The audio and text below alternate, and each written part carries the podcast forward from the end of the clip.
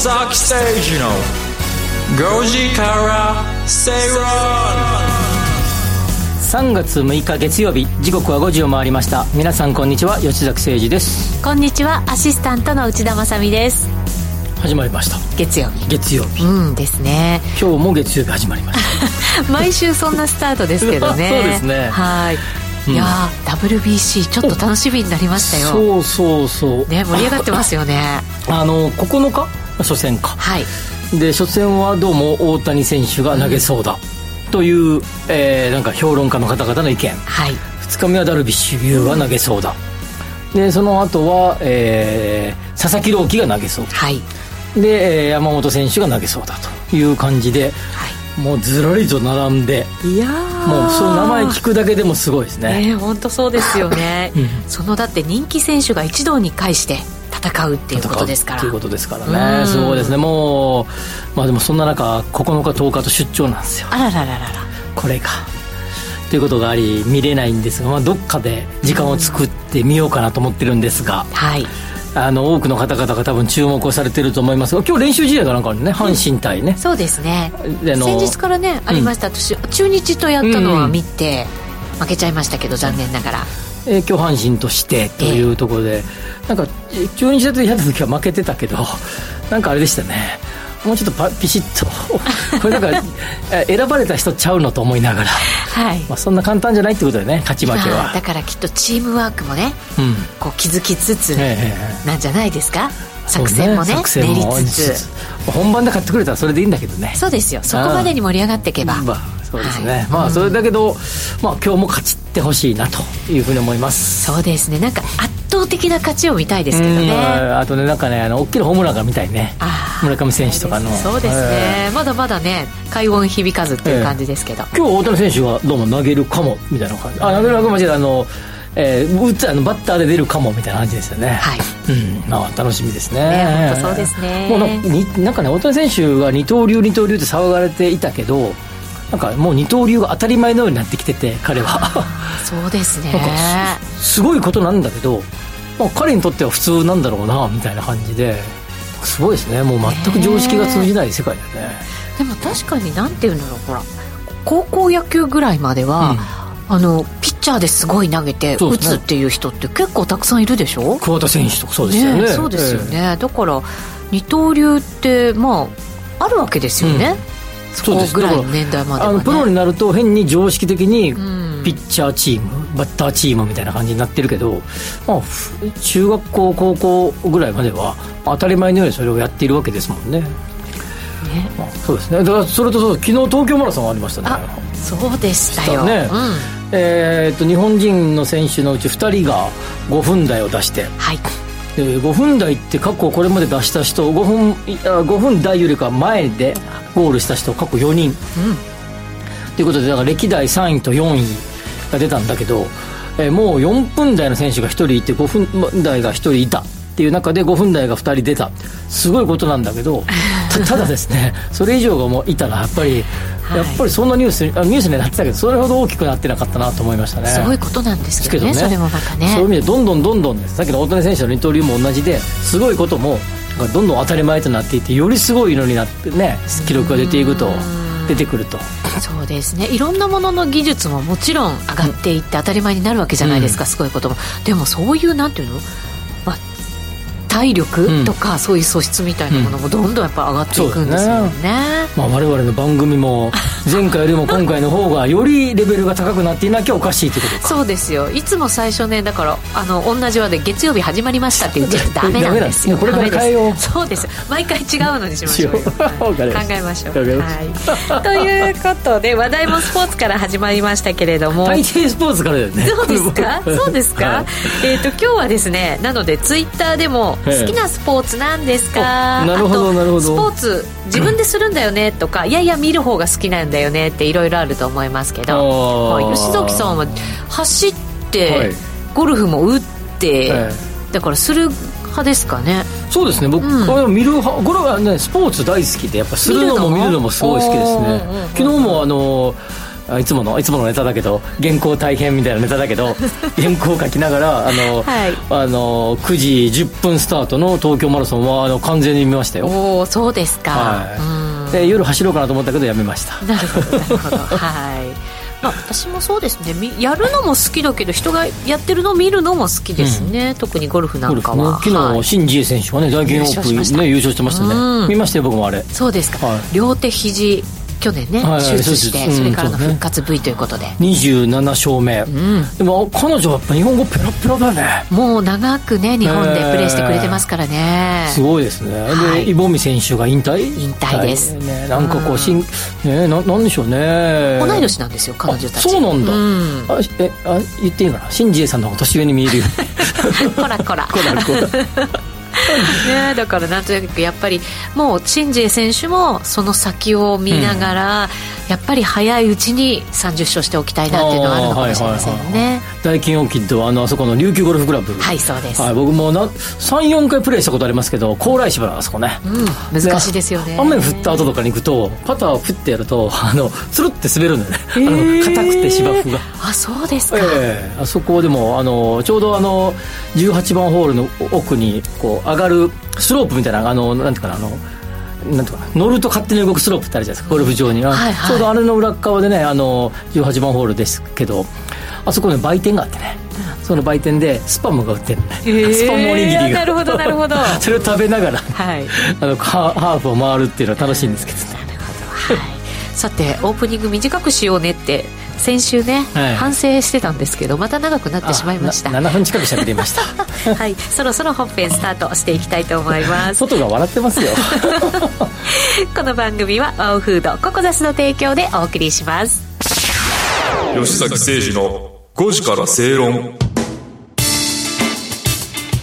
ラジオ日経では吉崎誠二の5時から正論をお送りしています。この時間は経済マーケットニュースをフラッシュでお届けしますまずは最初のニュースです。えー、10日にミッドタウン八重洲が全面開業するという話題です。三井不動産は10日東京駅前に建設した市、えー、超高層ビルの街区東京ミッドタウン八重洲を全面開業します。新型コロナウイルス化後を見据えた初めての大型オフィスビルで高級ホテルや地方都市を結ぶバスターミナルを設置し国内外からビジネス客や観光客を呼び込みます。えー、ミッドタウンとすれば3つ目、はい、六本木ミッドタウン、うん。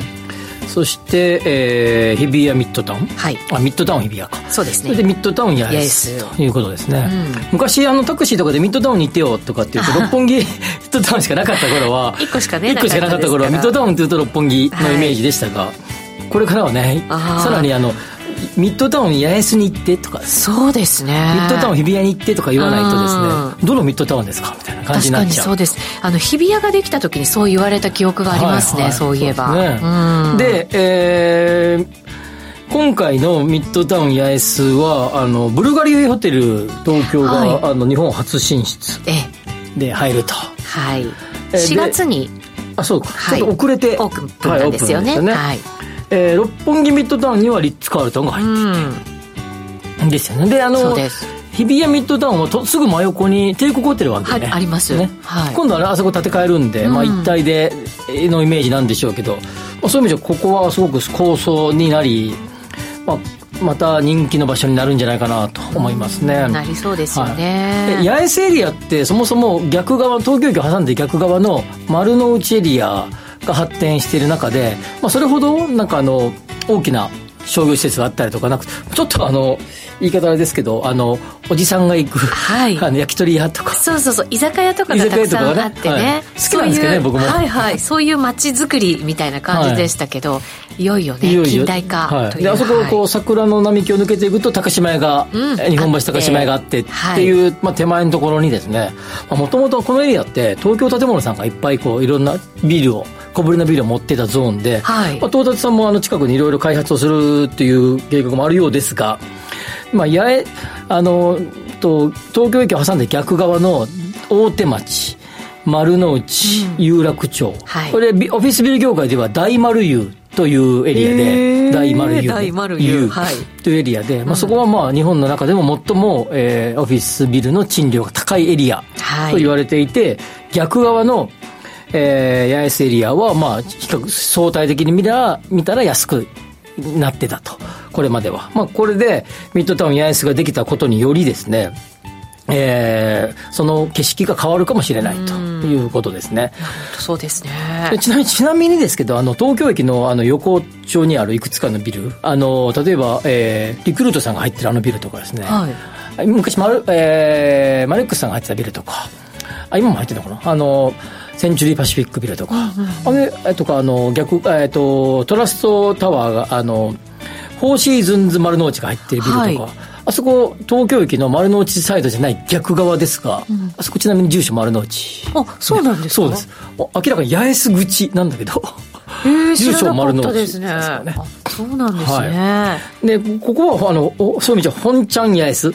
だからあのお通りがあるじゃないですか。バスがいっぱい止まってる、はい、八重洲通りのね方向です、ね、あれの向こう側にできると。はいうんいうところで、先ほど言ってたような、まあ、おじさんの、えー、焼き鳥街、居酒屋街が生まれ変わるということで、はい、期待大ですね。本当そうですね。最近あの、ヤンマーのビルも建て替わったりね、はいはいはい、近くではね、やっぱりどんどん進んでますよね。ああの、あれもあるよね。あの、えー、山田電機の、あの、うん、えーインバウンド事業を狙ったんじゃねえこれみたいな、はい、あの建物があったりとか。そうですね、はい。ちょっと八重洲本当に長らくあんまり開発されてなかったってイメージがありますけれども、うん、この後ですね、えー、っとあそこの何だっけ。えー、三菱地所が大手町にあのちょっと八重洲と丸の内の間ぐらいのところに、えー、トーチタワーってね、はい、これが390メートルを超える日本一高いやつになるんですよね、うん、そうなんですそれができるっていうことでまあ、えー、丸の内側じゃない東京駅周辺の開発が進む進むと。楽しみですね、うん、はい。それでは次のニュースいきましょう。名古屋市内でマンションの老いが問題になっているということです。市内のマンションのうち3割にあたるおよそ2000棟は完成から40年以上経っており10年後にはその割合が5割に高まる見込みです。名古屋市は建物の調査や建て替えの検討などにかかる費用を最大で30万円補助する制度を2023年度から始め町の経年劣化に歯止めをかけたい考えです。これあのまずですね最初この記事を読んだ時にですね30万円の補助で建て替えがなんか 促進されるのかいと思ったら、はい、あの調査とか,、ね、調査とか検討費用が30万ということなんで、はい、30万円補助を受けたところで建て替えないいくら金がかかるんだよって感じがするんだけど。焼け石に水って感じですもんね。これは調査費用ね、はい、検討費用。で、えー、っとまず1981年の5月末日までは、えー、いわゆる旧耐震物件と呼ばれる物件です、はい。うん、これちなみにあの竣工ではなくてその時の確認申請ベースなので、はい。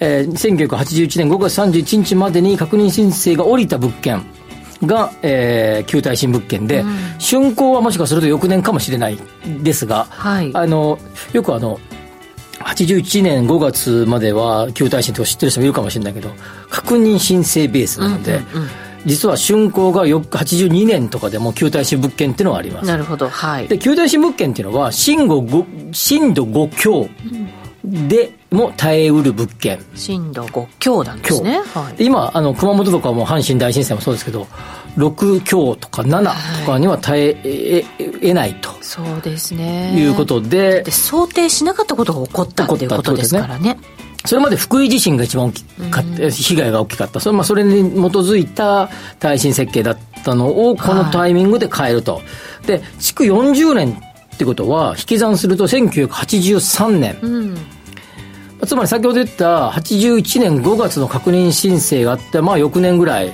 竣工したとすればですね、まあ大体ざっくり今40年物件ぐらいは、はい、からよりか前は、旧耐震物件と。そうですね。まあ、全部とは言いませんよ、えー、すぐできた物件もあるかもしれないんで、えー、ま あ、大方そうだと。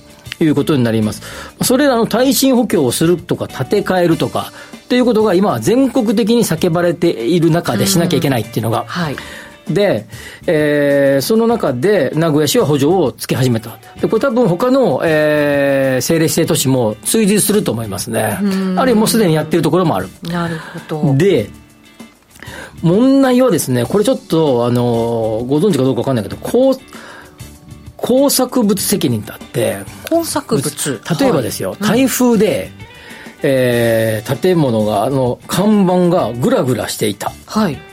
台風で飛んだ、看板が。その看板が飛んで誰かにぶつかっちゃった。でその方が怪我をしちゃった。はい。この時に飛んできてぶ怪我しちゃった人から見ればですね運悪かったねじゃ済まされないよね。いやそれは責任問題ですよね。だってグラグラしてたグラしてたわけです、うん。はい、ちゃんと止まっていたらまあ仕方がないかなっていうこと、まあまあし残念ですねって感じなんだけど。これ拘束物責任と呼ばれる、まあ、民法の717条だったかな。711だったかな。で、えー定められている条項なんですね。でこれがですねあの旧耐震物件で何もチェックしてなくていじってなくて人に貸していたとなるとですねこれ拘束物責任に当たるのではないか議論もあってはい。で要は耐震補強をちゃんとしようぜと国がこんだけ言ってるにもかかわらずしてなかったんじゃないか、というようなことも言われる、はい。責任が問われるはい。この話は分譲マンションの話と賃貸マンションの話では結構す今の分譲マンションは自分で持っていて自分で住んでますから、まあ、要はあんたがちゃんとやってなかったからじゃないなっていう話なんだけど、自己責任自己責任って話なんだけど、えーこれが賃貸物件になったらそうともそれ以外の話が出てくると。いやーそうですよね、はあと管理ししてる会社とかも入ってるわけじそうですよね、はい。管理者の責任が。そうですよね、、はい。ろんな責任がなんか問われそうですけどね。貸してた人の責任持ってた人の責任管理してたの責任いろんなのが出てくるんで、えーこれはですねまあ補助をつけていくしかまあしょうがない、その中で持っている方々の、えー区分マンションの場合は年収が違っていたり買った頃は比較的似たような方々が買いますけどもマンションの場合は、はい。ただそれが、えー40年も経ってくればある方はもう引っ越しをしある方はもう亡くなって相続でとかなってくるとですね置かれてる環境がまるで違うと。そうなってくると、えーは話が進むものも進まないそうですね。でこういう形で行政が、まあ、ちょっと検査だけしてみなよみたいな風に促していくと、い。とてもいい政策だと思いますね。そうですね。検査結果でこれもうちょっとダメだよってなった時に、やっぱりやらなきゃねっていう気持ちになりますからね。そうですね、これちなみにこの数、えー2000件名古屋で東京めちゃくちゃありますからね。そうなんですはい。ね、全然全く桁が違うぐらいあります。一桁違う補助でも大変ですねそうですよそうです。っていうか安全面でも大変ですねそう考えるとね、首都直下型地震、まあ、こっち南海トラフのね名古屋は結構影響があると言われてますけど東京も首都直下型地震があると言われてますからね急がなきゃいけない問題なんですね、うん、でちょっとともうマンション管理士とか、えーっていう資格があって、まあ、それ国家資格なんですけど、まあこういった方々が、まあ、いろいろ間に入って、まあ、どうすればいいこうすればいいっていうことで、えー役割を担っていくんだけど、まあ、これの方々が、まあ、今後多分足りなくなってくるんじゃないかなというふうにも言われている、なるほど。免許取りますかね取ろうかな。資格取ろう取りますかね。資格いろいろ持ってるんですけどこれに取っちゃおうかなとか、はいうん。今最近、ね。結構最近ねこれねマジでねまあ使う宅建も持ってますけど使ったこと一回もないんですけど。あの、まあ、あの持ってるぞだけ言うために取ってもいいです。そしたらさっきの話とずれてくるやんみたいな話でです活躍するために取るべきやろそうですよ、はい。役に立つために取りましょう。すいません、はい、それでは最後いきましょう。政府は3日空き家の発生を抑えて活用を促すための関連法改正案を閣議決定しました。窓や壁の一部が壊れているような管理不全の空き家について税優遇の対象から外して増税するということです。これはあのえっとまずこの記事ちょっとてあの空き家の増加が止まらないっていう記事なんですね、これ日経の3月4日の記事。で空き家の数は、えー増加中。うん。空き家率は横ばい、おーそうなんではい、これすね、5年に一度しか出ないんですけど、はい。最新が2018年の総務省の住宅土地統計調査平成30年の調査だと思いますが、はい。えー、30えーごめんなさい13.55%、2018年が、2013年が13.53%、えー、3%だったかな、うん。じゃあわずかなんですね増えたとしても。率はわずかですが、はい。実数値は増えていると、えーいうことになります。空き家対策特措法は2015年に制定して、まあえーいわゆる放置されている空き家に対して大執行代わりの執行権が与えられました、はい。であぶえー、とこれはもう危ないのでなんか片付けてくださいとか、っていうことでとどまらずですねちょっともう言っても、えー何もしてくれないところはもう代わりに潰すと、うん。滅強制的に。はい強制的にする、はい。っていう権利が行政、えー各地方自治体に与えられた。だけどなかなかそんなのもしにくい。まあそうでですすよよねね。揉めますよね、ええ。ということで新しい法律を法案が今回通ったということでこれは、建物があればですね、えー、固定資産税が、えー、低減されます。更地の、えー、土地と建物がついてる、住宅がついてる土地では建物の評価が下がりですね、はい、その分固定資産税が下がる。空き家で使ってないんでしょ。それは住居とみなさないですよ。うん、ということで、固定資産税が、の減免がなくなる。増税ではなくて、減免がなくなるというのが多分正しい、まあ、結果的に増税ですけど。いうのが多分正しい言い方だと思いますね。そうですね。これ逆にもういらないよっていうのはさら地にし今さらさら地って高いわけですよね、はい、税金がね。そっちを優遇したらいいんじゃないですかね、さら地にした方いや、でもそれは、さら地を活用してくれと。そうか、そうで、これはですね、昔1900、えー、バブルの時に、うん、言い方も、今っぽい方はちょっと分かんないんで、変な言葉使うけど、いわゆる土地転がし、みたいなものがすごく流行ったので、それを抑制するためにこれ作ったなるほど、そういう歴史があるんですね。なので、それを戻す、今、うっちの意見は、ダメです。ダメです。だからダメです。歴史上戻せない。歴史上戻せない。ま、戻せない。うん、だけど、やっぱりですね、使ってない空き地に対して、例えば家の真横に使ってない空き地があって、それが倒れてきたら、自分の家が潰れるかもしれないでしょ？うん、工作物責任に引っかかるね。あ、そうだ。これも。うんということもあり、そういうのを厳密に適用するようにしていかない限り、空き家の放置はなくならないと思いますね。はい、本当そうですね。ここからどんどん厳しくなりそうですね、この問題もね。これはね、えー、厳しくしなきゃだ、うん、うん。そうしないと片付かない。片付かない。はい、まあ、さっきのオイルマンションもそうですけど、街の美観っていう言葉を使っていたけど、この記事も、はい、あの日経の記事も、空き家なんて、やっぱり美観を損ねますからね。そうですよね。あと治安もね、悪化してきますからね。だから土地としての価値が下がってしまう、そういうことですね。はい。ですもんね。はい。わかりました。ここまではフラッシュニュースでした。お知らせの後は深読み経済指標のコーナーです。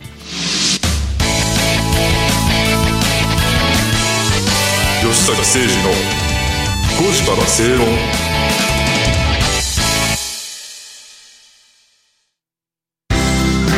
人生100年時代。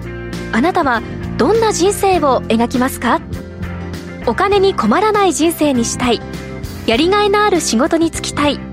お気に入りの間取りの家に住みたい。あなたの描く理想の人生をココザスが幅広くサポートします。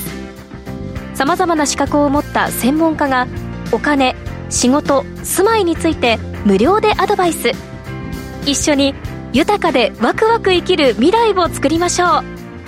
詳しくは番組ウェブサイト右側のバナーからココザスホームページをチェック。マンスリーポッドキャスト番組耳で聞く後藤達也ノート配信スタート。経済をわかりやすく面白く偏りなくをモットーに取材活動を行っている経済ジャーナリストの後藤達也さんが世界の経済の潮流とキーワードを解説します。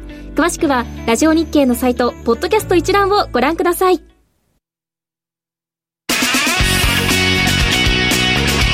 吉崎誠二の5時から正論ラジオ日経では吉崎誠二の5時から正論をお送りしています。この時間は深読み経済指標のコーナーです。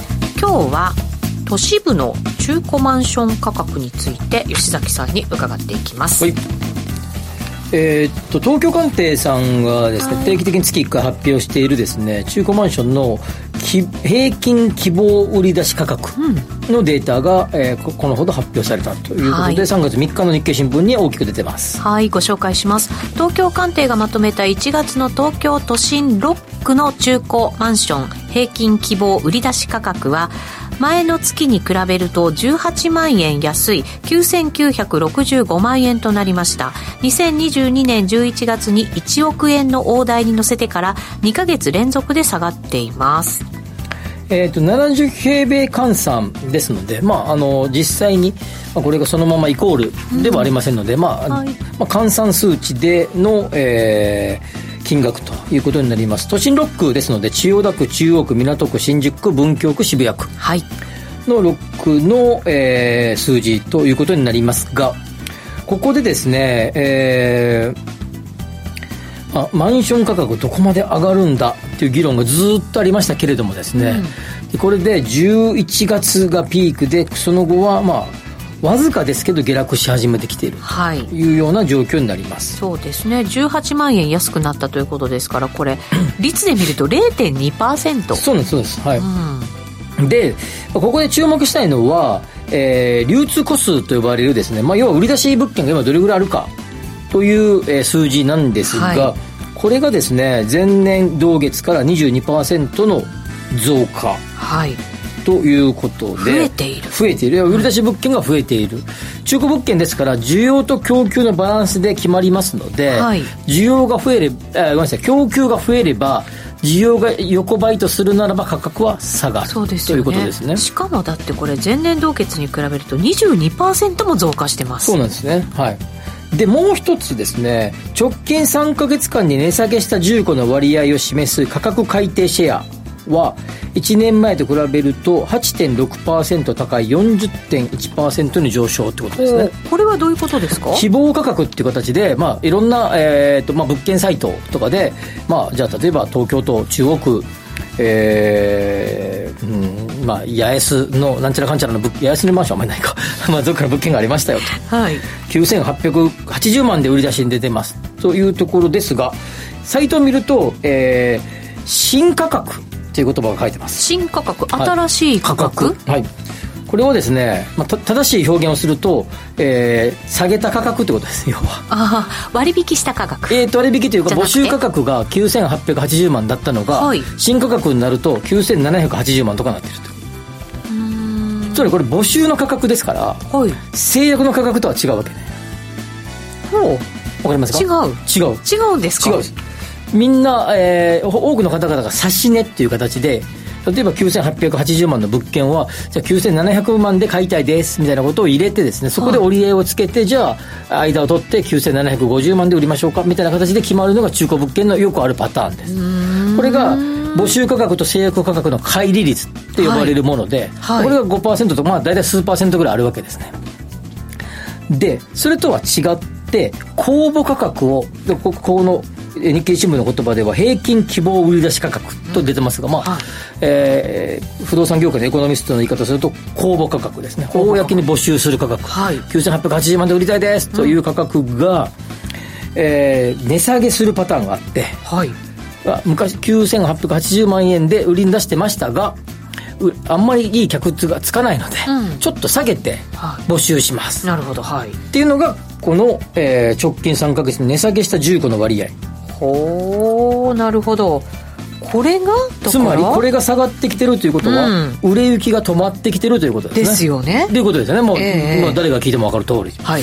でこの数字を見ておけばですねまず流通個数がどうなのかが増えてくれば、うん。えーこの、えー公募値下げ物件が増えてくる。つまり新価格、はい。新価格と書いてあるわけですね、うんうんうん。なるほど。はい。新価格って別になんかあの言い方はあれですけど、えーまあ、要は値下げ価格。はい。ちょっとお値引きしました価格、うんうんうん。ということです、はい。ちなみにリーマンショック後は新価格もあり新進価格って言葉も出てきましたんで。さらに値下げさらに値下げ。もう一回値下げしました。これ新進価格という当当時呼んでました。なるほどね、今は見たことありません。当時はよく言ってました。はい、今は新価格。新価格。うん。と、えー今は多分普通に検索すると出てくると思いますよ。新価格っていうのは。あのでその割合が増えてきた。ってことは、値下げシグナルが出てるっていうことですね。はい。はいまあ、この、えー記事だけ見れば、まあ、日銀による金融緩和の修正が意識されていると、まあ、ちょっと来る、ね、利上げが来るかもねというような匂いがするので、まあ、買い控えてるんじゃないかというような記事になってますが、はい。ま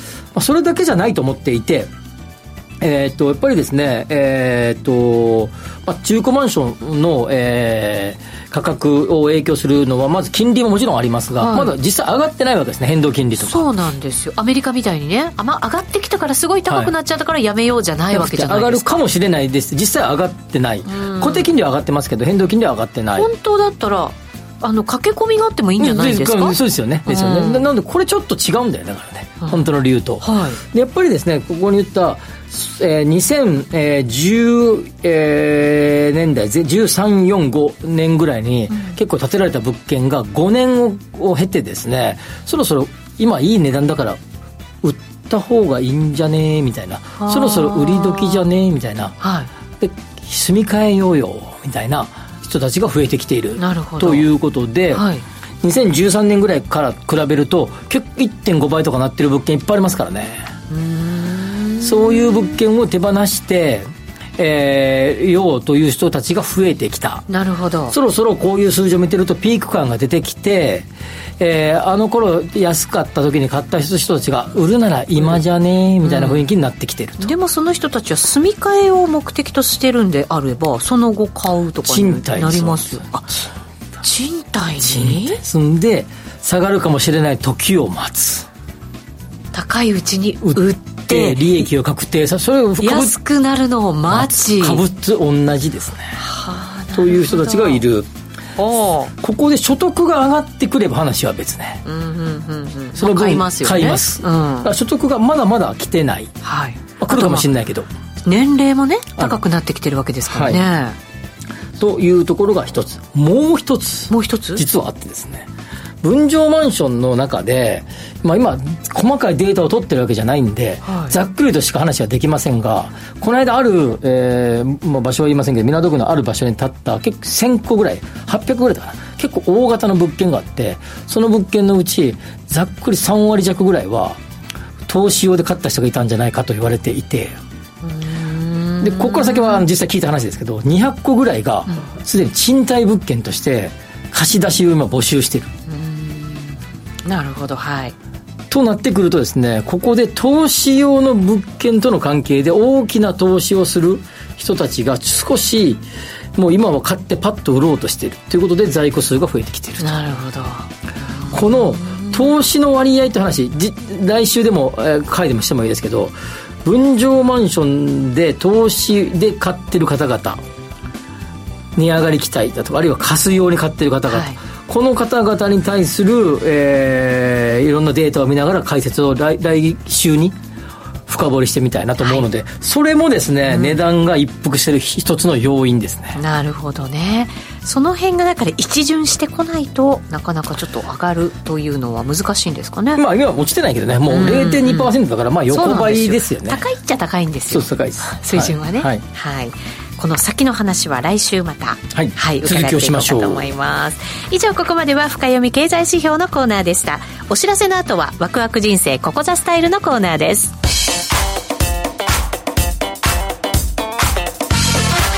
吉崎誠二の5時から正論。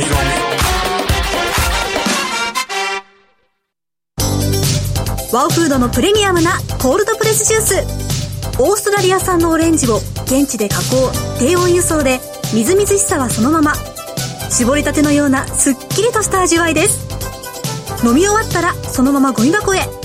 ラベルもリサイクルできるので剥がす手間はかかりません。冷蔵庫にあると嬉しいこの一本。地球と体が喜ぶ未来を作る。バオフード。あの名実況もう一度。永久保存版実況 CD 白川二郎実況名勝負セレクションただいま好評発売中。オグリコールでおなじみ1990年有馬記念をはじめ記憶に残る厳選14レースの実況を完全収録。感動の名場面が鮮やかによみがえります。ここでしか聞けない鈴木よしこさんとのスペシャルトークも収録。価格は送料別で税込2037円。お求めはラジオ日経ネットショップサウンロードまで。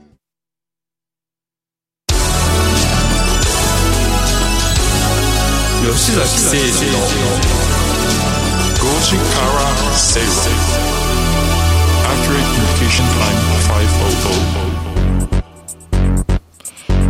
この時間はワクワク人生ここザスタイル。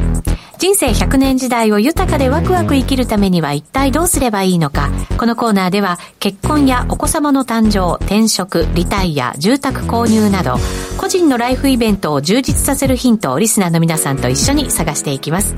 それではここからのゲストです。ご紹介しましょう。ココザス代表取締役 CEO の安藤義人さんです。よろしくお願いします。安藤です。よろしくお願いします。今日のテーマ、えー、顧客のマンション購入マインドとポートフォリオ構築の考え方について、ちょっと難しそうです。けど、そうですねこれ。ねはい。ちょっとまずは今のその、まあ、顧客の投資用のマンションを購入する時のマインドはどんなふうになってるのかなってところからちょっと伺っていこうかなと思いますが、安藤さんいかがですか？今コマーシャルの前の吉崎さんの話聞いてたんですけど、んまあ、やはり一部の方に関しては今は売り時というふうに判断をされてあ売却をして様子を見ようとされてる方っていうのは実際少し出てきたかなっていう気はしてます。売り時、はい。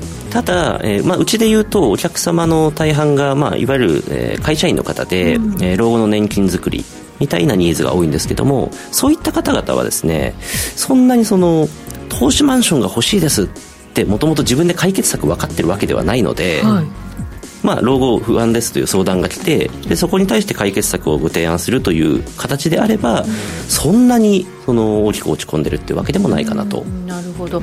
あの短期間で見るんじゃなくてすごく長い目で見ていくと、ちょっと違うぞそうですね。ですね。なのでもう短期売買を狙っているプロの方とかはやはり控えてるような印象っていうのはあると思いますね、少し出てきてるかなとれ吉崎さんさっきねデータを交えてお話しいただきましたけど、あのーえっと、特にワンルームとか、まあ、1LDK を含めた、まあ、単身者向けの、えー区分マンションは、あまあ、仮にですけどこの先ガタガタガタっと全体的な不動産市況が悪化したとしてもですねそれほど大きな痛手はないって僕は思っていて、今さっきの話は70平米換算の数字の話をしましたけど、えーもしかするとあちらはですね若干影響が出るかもしれないですが、えーっと小ぶりな、えーまあ、単身用のマンションは、まあ、賃料も基本的にはそそんなに落ちたこともないし、リーマンショックの時も落ちたわけでもないし、リーマンショックでも落ちなかったんまあ、ですね。ほぼ落ちなかったですね。ワンルームだけは回ってましたよね、ワンルームだけは回ってそうですね。やっぱそ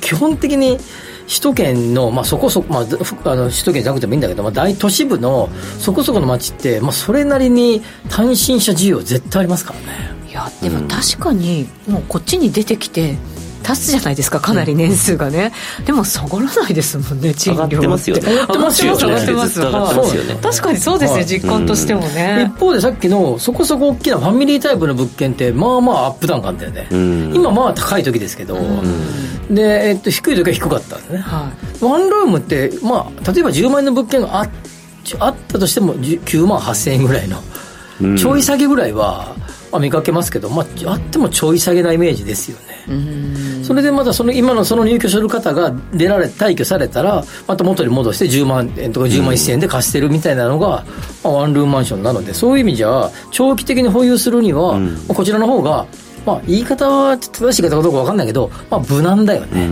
安定はしてますよね。安定はしてますよね、うん。なるほどね。そうするとじゃあ今の状況を踏まえたとしてもそのポートフォリオを作っていくってい。う意味では、これお客様はどんな考えで今やられてるんですかね？そうですね、まあえあの先ほど話したようにその、まあ、なんとなく老後が不安だとかご本人自体がその解決策を分かってないケース、なので多分ご相談いただいていると、はい。というふうに考えると、えーまあ、こちらが提案していることがどんなことかっていう話になってくるんですけど、まあ、多いのはですねあのお客様のそのおお財布がいくつかに分かれると思うんですけど、はい。預貯金をしていたお財布と、はい。あとは毎月余剰金で積み立てができるお財布と、はい。あとは、えーまあ、今日も不動産の話いっぱいありましたけども不動産って信用の枠を使って、あんまりお金使わずに購入すると思うんですけど、はい。この大きく3つのお財布をうまいこと、えー分散させてご提案するとはい。いうパターンが多いですね、うーん具体的に言うとどういう感じなんですか？預貯金積み立て信用。これバランスを取っていくわけですよね。そうですね。あの積み立てのところ非常に分かりやすいと思うんですけど、ええ。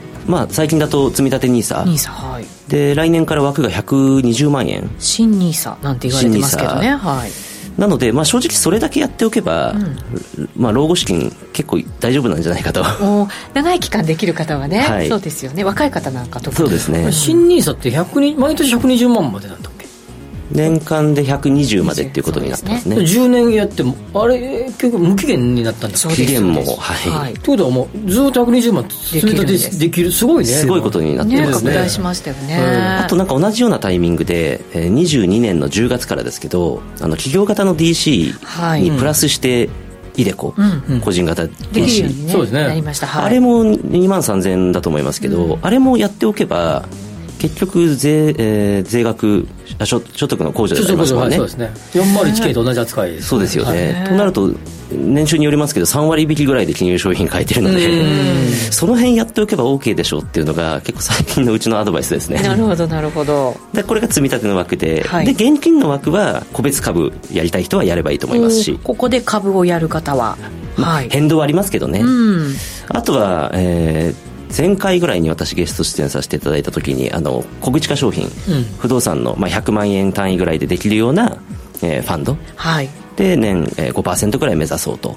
そういったものであの預貯金の場所を変える、うんうんうんこれは結構最近増えてますね。お金として寝かしておくんじゃなくてちょっと活用させようよっていうようなそうですそうです。ん感じなんですね。であとは、えーまあ、投資意欲がある方はそこにさらにローンを組んで不動産を保有していく。不動産はいまあ、これも目的はバラバラですけど、まあ、やはり中長期で、えー先々のためにっていう買い方の方が、まあ、安定はしてると思うのでそういう提案が多いかなと思いますね、うんなるほど。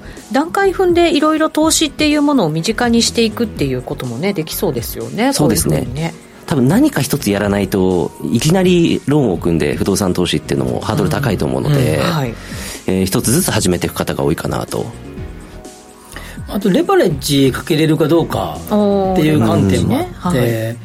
さっきの、まあ、積み立てって、まあ、基本的にレバレッジゼロですよね。そうですね、うんまあ、現金で不動産買って投資投資用の不動産買ってもレバレッジゼロ、はい。そうですね。で FX は25倍ぐらいまでできるんですけど、あんまり僕はやったことないから分かんないで株は3.3倍まで。はい。信用。信用だとね。信用はだとそうですよね。あマックスで、まあ、不動産でいくとまあどうかな、えーレバレかけようと思ったら、えー頭金を200万ぐらい入れて、えー3000万ぐらいのやつを買う買うと15倍のレバレッジ、はいってことですから、はい。まあ、そのその、えー15倍レバレッジをかけた上で、えーキャッシュフローベースで、えー月例えばあ月の手残りが1万円残ったと仮にすると年で12万円ですから、12分の200が利回りですよね、6%の利回りということですから、まあ、レバレッジをかけた上で節税も使えて、えー利回りが、えーその投資に対し株式不動産ってなんかあの、えーいろんな利回りの計算方法がありますけど、はい。レバレッジをかんで見た利回りってあんまり言わない言う人少ないけど表面とかと数字ばか NOI りと、はい。うん。そう実質利回りとばっかり言うけどレバレッジを勘案した利回りを考えると今の計算ざっくりした計算ですけどキャッシュフローベースで、えー全部引いてうん。あの引いた上で1万円残れば、はい。今の今の計算だったら6%だからね。そうですね、はい。最近結構アパートの融資があーまあ銀行さんがまあ緩和してる部分もありまして、今緩和方向なんですね。そうです。ね、まあ、5年ぐらい前に比べるとだいぶ出てるんですけど、21年の3月4月ぐらいからかな、はい。だいぶ緩和状況に。なる、そうなんですね、はい。一時期ね厳しくなったっていう話ありましたけどね、181920は厳しかったです、ああそうなんですね。アパートとかだと例えば頭で1000万円ぐらい出して、はい。で年間手残りがまあ100万円150万円残る物件とかもあるので、そうすると今の吉田さんがおっしゃった、えーところの数字で言うと15%ね。そうですね、6年ぐらいで回収ができる。そういうことですそういうことですね。6. 点何年か6はい点半ぐらいか回収できるということですね、それ現金の使い方としては正直他の投資やるよりもレバレッジが効いてるっていう話ですよね。聞くしそれで不動産そんな下がらなかったら、まあ、値下がりする可能性ゼロとは言いませんが、まあ、家賃を比較的首都圏で買ってたら安定してる、まあ、物件価格はね、まあ、その時々よるけれども、まあ、それを一応勘案しなければ安定的に15%ぐらいで回る商品だということですよね、そうですね。なんか私なんかこう不動産のことを考えるとやっぱりちょっと大きな額必要だよねとか、やっぱりちょっと大きなローン組まなきゃいけないからちょっとやっぱり負担だわって思うところあったん。ですけど逆にレバレッジかんかけられてなおかつね、そのものがあってっていうことになるわけですから、そうですね。もっとちゃんと知らないといけないですねそういうのもねポートフォリオの、うん。ね。まあ、でも基本的にあのもっと言うとあのあんまり、えー普通の方はあのお勧めしないしやらない方がいいと思います。フルレバレッジとかててて、えっと、手金ゼロ、自己資金ゼロでやると全部利益ですからね。まあそうですね。無限無限大ですからね、うん。えでそれはもうやっぱり不動産のみですよね。のみですよね。これは不動産しかできないです。基本的にはえた担保の価値があるから銀行が貸してくれる、別にそれを悪いことするわけで銀行がそんだけ融資しますよと銀行が言ってるわけですから。そうなんですよね、はい、別にあれは銀行が融資の幅を決めてきますからこの物件なら2000万まで融資してもいいですよとか決めてくるわけですから、はい。あだだって銀行さんが言うならその分借りさせていただきますってことでうんすそうですね。はい、そうですよね、はいなんか改めてちょっと目から鱗でした。いやいや別に。今更って言われそうですけど。別に今の話な何の裏技でも何でもないですそうなんですよね。ある意味だから銀行のお墨付きっていう部分はあるので、まあゼロになることがないですからね、うん。そうですね、銀行少なくとも担保取るわけですから銀行価値を絶対見てますからね、はい。じゃあこれから投資まあ始めようかな。今もまあもちろんしているよっていう方もいると思うんですけれどそうするとじゃあまあ勉強していくっていう段階はもちろん必要ですけど、うん。不動産って結構じゃあ早めから検討した方がいいものの一つなんですね。ね。安定感がありますからね。できる方はあのやっていった方がいいと思うんですけどただやっぱり銀行さんも物件とあとそのご本人の属性というところを見るので、はい。ローンを、えー出してもらえるような、えー状況例えば年収だったりとか、はい。勤続年数とかこういったところを知ることからまず始めた方がいいのかなと思いますけどね。そうですよね。まだまだだって仕事始めて1年目ですってなった時に、やっぱり銀行ももちろん。もうちょっと頑張ってからにしようかっていうそうなります。んかね、はい。ありますもんね正直ね、なのでそこを目指して、ええ。えー仕事頑張ってる方っていうのは結構うちにもいますね、僕最近この投資不動産も絡めた投資っていうのはやっぱりレバレッジのポートフォリオをうまく組めるかどうかだと思うんですよね。レバレッジ別の,、あの資産形成をどれぐらいやるか。というのがすごく大事だと思いますよレバレッジかかけないとねそれこそみんな株してる人は信用とか FX みんな FX さんって全然儲かんないじゃないですか。そのレバレッジかけなかったら。そうなんですよ。ですよね。それと同じように不動産についておいてもレバレッジをちゃんと考えてやってポートフォリオを組むのが大事だと思います、無駄な無駄じゃない。ちょっと無謀なレバレッジじゃなくて。それはダメですよ。ねそうですよね、はい。うん。ちゃんと考えられたレバレッジっていうこと借り入れをちゃんとコントロールさえできれば、はいあの非常に強力な武器ですよね。ですね。その通りだと思いますね、わかりました。ここまでのゲストココザス代表取締役 CEO の安藤義人さんでした。ありがとうございました。ありがとうございました。ありがとうございました。ワクワク人生ココザスタイルのコーナーでした。宮地隊が先頭で踏み切ってジャンプ。お重長さんも綺麗な飛越後続まで無事飛越を終えました。いくつもの障害を飛んでいく。畜作を生け垣を飛び坂を下り登ってまた障害を飛んで長い距離を走る。共に走るライバルだけではなくコースに立ちはだかる障害も敵だ。そして自分自身との戦いでもあるだろう。多くの問題をクリアして目標に向かうのだから障害戦は人生と同じと誰かが言っていたな。高くジャンプして走っていく姿を見て思う。みんな無事にゴールまで走り切ってくれと。ラジオ日経。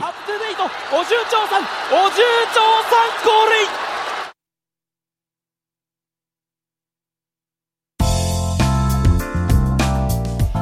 てそろそろ番組もお別れのお時間近づいてきました。いいですね、はい。やっぱり今日はあの不動産一色で喋りましたんで、本当に、ええ。いやー濃かったです。濃かったです。濃かったです。いや知らないことばっかりですね。ああそうですこの番組はね結構あの聞聞くだけでためになるもっと早くから不動産とかいろいろ考えておかなきゃいけなかったんですね。遅くないですよまだまだ。そうですか？まだ大丈夫ですか、全然大丈夫ですよ。貸してくれますか？お金。大丈夫ですよ。こんだけ勤続年数 こんだけ長くやってるわけですから。長く生きてきましたよ。原稿書いて長く喋ってやってるわけですから大丈夫です。そうですね。はい。